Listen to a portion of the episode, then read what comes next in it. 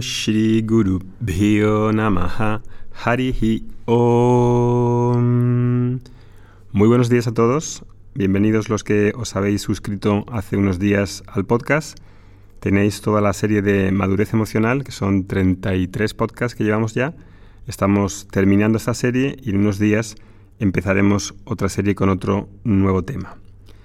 Aprender a lidiar con las emociones en las situaciones cotidianas, en las relaciones con los otros y la comunicación efectiva de las, mm, de las emociones es algo que nos interesa a todos.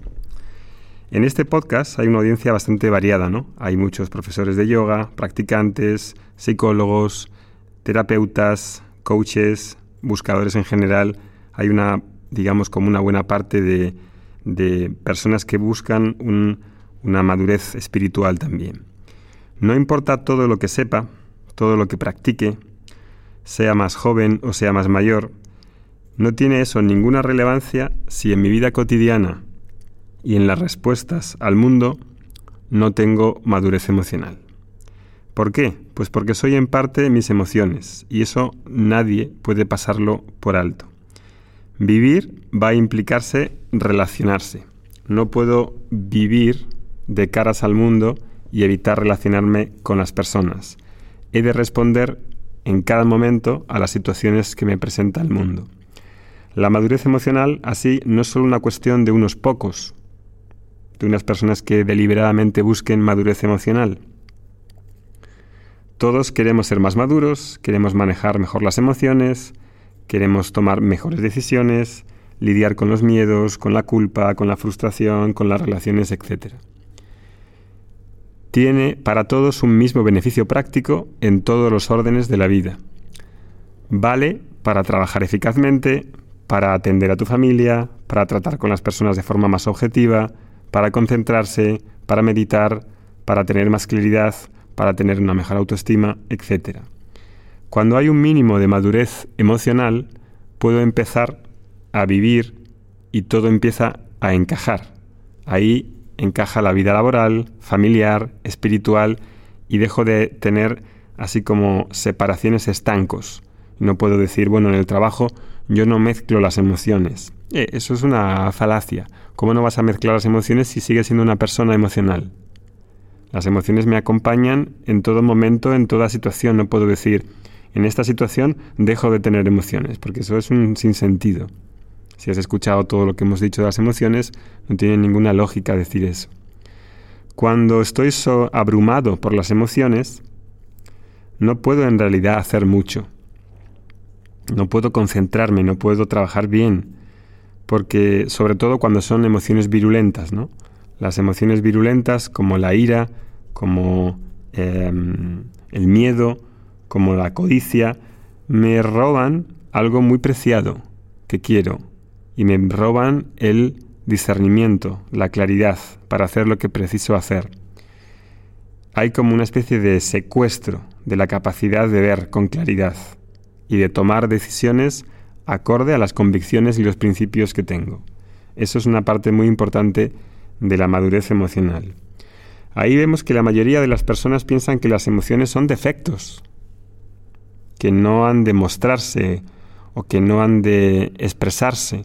Incluso parece que para algunos es ilegítimo tener ciertas emociones, de envidia, celos. Y entonces miro para otro lado, las oculto, las tapo.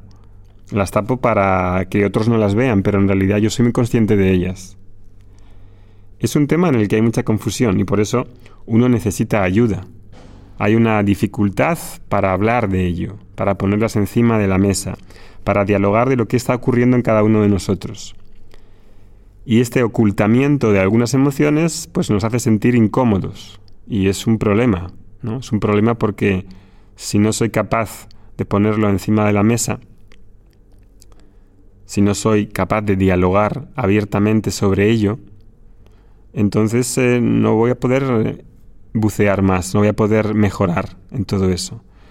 Y hay una parte de este ocultamiento que se debe a la idealización de la persona perfecta, del concepto de perfección.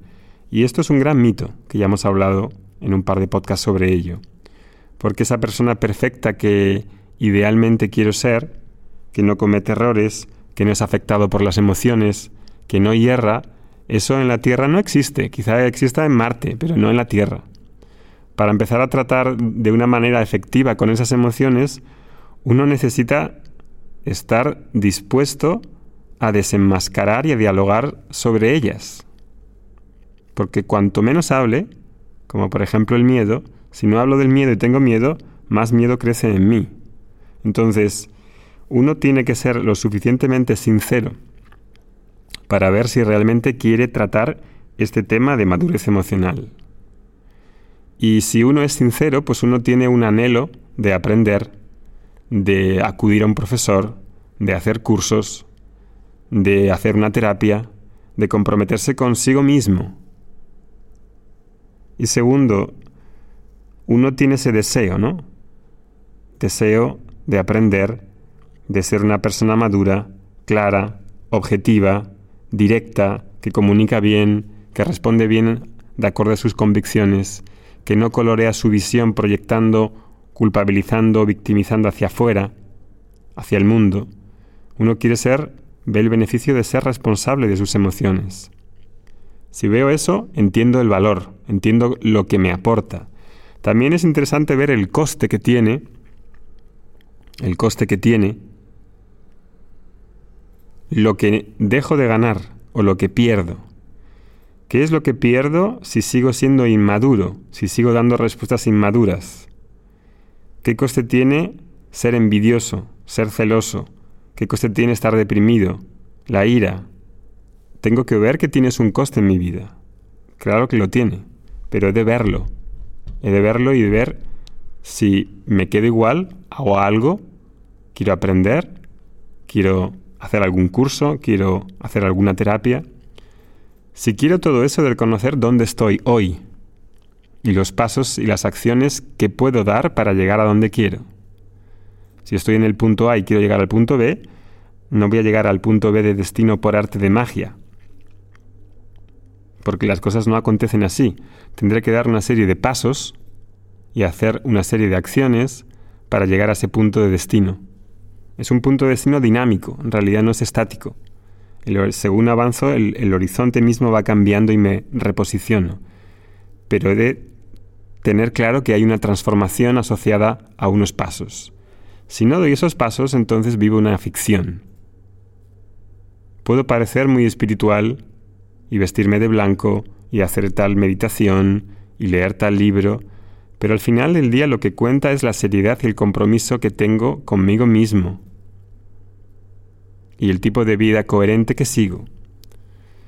Y ahí, pues, eh, por ejemplo, hay una serie de personas que creen que son autodidactas, que no necesitan aprender nada de nadie y con leer algún libro les vale. Cosa, por cierto, que también es un poco incoherente, porque leer un libro no es autodidacta. Pero muchas veces eh, recibo emails de que son autodidactas y me preguntan algo, lo cual también es una incoherencia, porque si eres autodidacta, ¿para qué necesitas escuchar el podcast? ¿Para qué necesitas leer un libro? ¿Para qué necesitas preguntar a un profesor? Yo creo que una persona autodidacta en este tema de madurez emocional no es posible.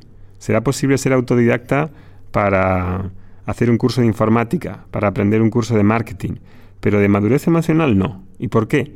Porque la madurez emocional no veo las cosas, no veo claramente cosas de mí mismo. Necesito del otro, necesito un espejo para que a través de los demás me pueda reconocer cosas que no veo en mí mismo.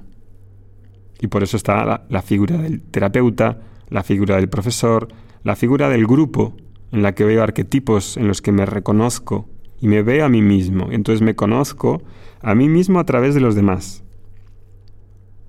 Y para eso hace, hace falta una gran sinceridad. Y ese compromiso y esa sinceridad se traducen normalmente en pedir ayuda, en prepararse, en formarse, en hacer cursos, en educarse.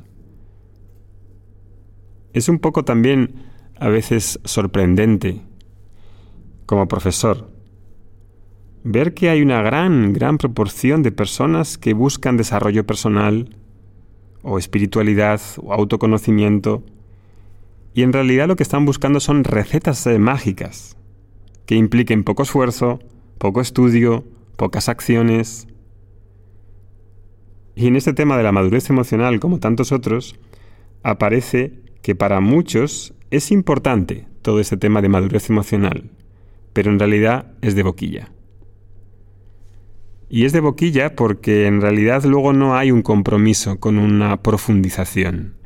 A pesar de que en este podcast, en las publicaciones que ponemos, haya muchos likes, haya muchos agradecimientos, haya muchos abrazos de luz, que por cierto no sé qué es exactamente, a veces decís abrazos de luz, pero no sé muy bien qué es. A pesar de que haya como una especie de, de correspondencia, y también creo y noto a veces que hay como cierta superficialidad ¿no? en los medios de en las redes, en las redes sociales. Hay un montón de likes, un montón de, de seguidores, la gente dice que está muy contenta, pero luego a la hora de la verdad, ¿cuántos son los que están dispuestos a dar un paso al frente y hacer un compromiso con la madurez emocional? Que no quede así tipo en el tintero. ¿Cuántos? Y claro, los compromisos obviamente pues son en la, forma de priorizar, en la forma de, de emplear el tiempo, en la disponibilidad de la mente, en el dinero, en el enfoque. Si una persona realmente quiere algo, quiere traer algo a su vida, pues y tiene que hacer una formación y ve el beneficio de hacer una formación o un curso, pues entonces necesita encontrar los recursos para poder hacer eso que él quiere. No puedo decir, eh, tengo un gran valor por la felicidad, pero no tengo dinero. Eh, ¿Cómo no, no, tienes dinero si es lo que estás haciendo, intentando hacer todo el tiempo? Estar en paz contigo mismo, ser feliz, etc. ¿No tienes dinero para ser emocionalmente maduro? No puede ser, yo no me lo creo. No me lo creo. Es una falta como de, de ver el valor, es como una especie de, de mm, ilusión, de insinceridad. ¿Tienes dinero para Netflix? Tienes dinero para hacer un regalo, para tomar una cerveza, para hacer un viaje, para comprar ropa. Eh, entonces también tienes tiempo y dinero para aprender, para invertir en tu educación, para invertir en tu conocimiento, para ampliar tu visión. Igual, obviamente, cada uno pues necesita cierta gracia, porque en realidad hay muchos elementos antisabotaje, así tipo que nos llevan a procrastinar, a dejar todo, para más adelante, a pensar que haré ese curso cuando ya tenga tiempo, cuando no tenga problemas, cuando pase el coronavirus, cuando tenga dinero, cuando me jubile. Caramba, pero es que cuando me jubile a lo mejor ya no te quedan, no te quedan neuronas o no te quedan los recursos que tienes ahora. ¿Entiendes? Siempre hay algo que. Y este tema espiritual y de la madurez emocional aparece como más nebuloso. Pero en realidad no es nada nebuloso. En realidad hay un método, en realidad hay un conocimiento a transmitir, hay una tradición, hay un profesor. Y ahí la mayoría no hemos recibido tipo una educación así más formal sobre madurez emocional, con un entrenamiento, con cursos, con podcasts. Creemos que la madurez emocional acontecerá así por sí misma, como por un pase de magia. Y eso no va a ocurrir así. Voy a crecer, biológicamente me convertiré en un adulto físico, pero la madurez de un adulto no ocurre con el crecimiento físico biológico, requiere un esfuerzo, requiere una sinceridad. Y como sabéis, ahora el día 15 de junio tenemos una, tenéis esta oportunidad que llama a vuestra puerta sobre un curso que hacemos de madurez emocional y que va a consistir en 40, más o menos unos 40 audios, tres clases de vídeo en directo con preguntas que podéis hacerme, varios ejercicios a hacer, varias cartas y ejercicios que hacer escribiendo y también en el apoyo con el apoyo de un grupo de alumnos comprometidos con este tema. El precio que hemos puesto es un precio simbólico de 25 euros, 25 dólares, 25 dólares americanos, que es una broma, porque por eso digo que es un precio simbólico. Un curso así cuesta 200, 300 dólares como mínimo. Pero por ser esta vez en esta situación en la que hay gente con más problemas, hemos decidido ponerlo a ese precio simbólico. Las oportunidades, como decía antes, no llaman dos veces a la misma puerta, así que aprovecharla antes de que se pase esa oportunidad. Hemos colocado abajo el enlace al curso y a una encuesta para que nos digáis qué queréis eh, que incluyamos, si se repite muchas veces, en los temas que queréis mejorar y que queréis tratar sobre la madurez emocional. Empezamos el 15 de junio. Nos vemos pronto. Om Shanti Shanti Shanti Harihi Om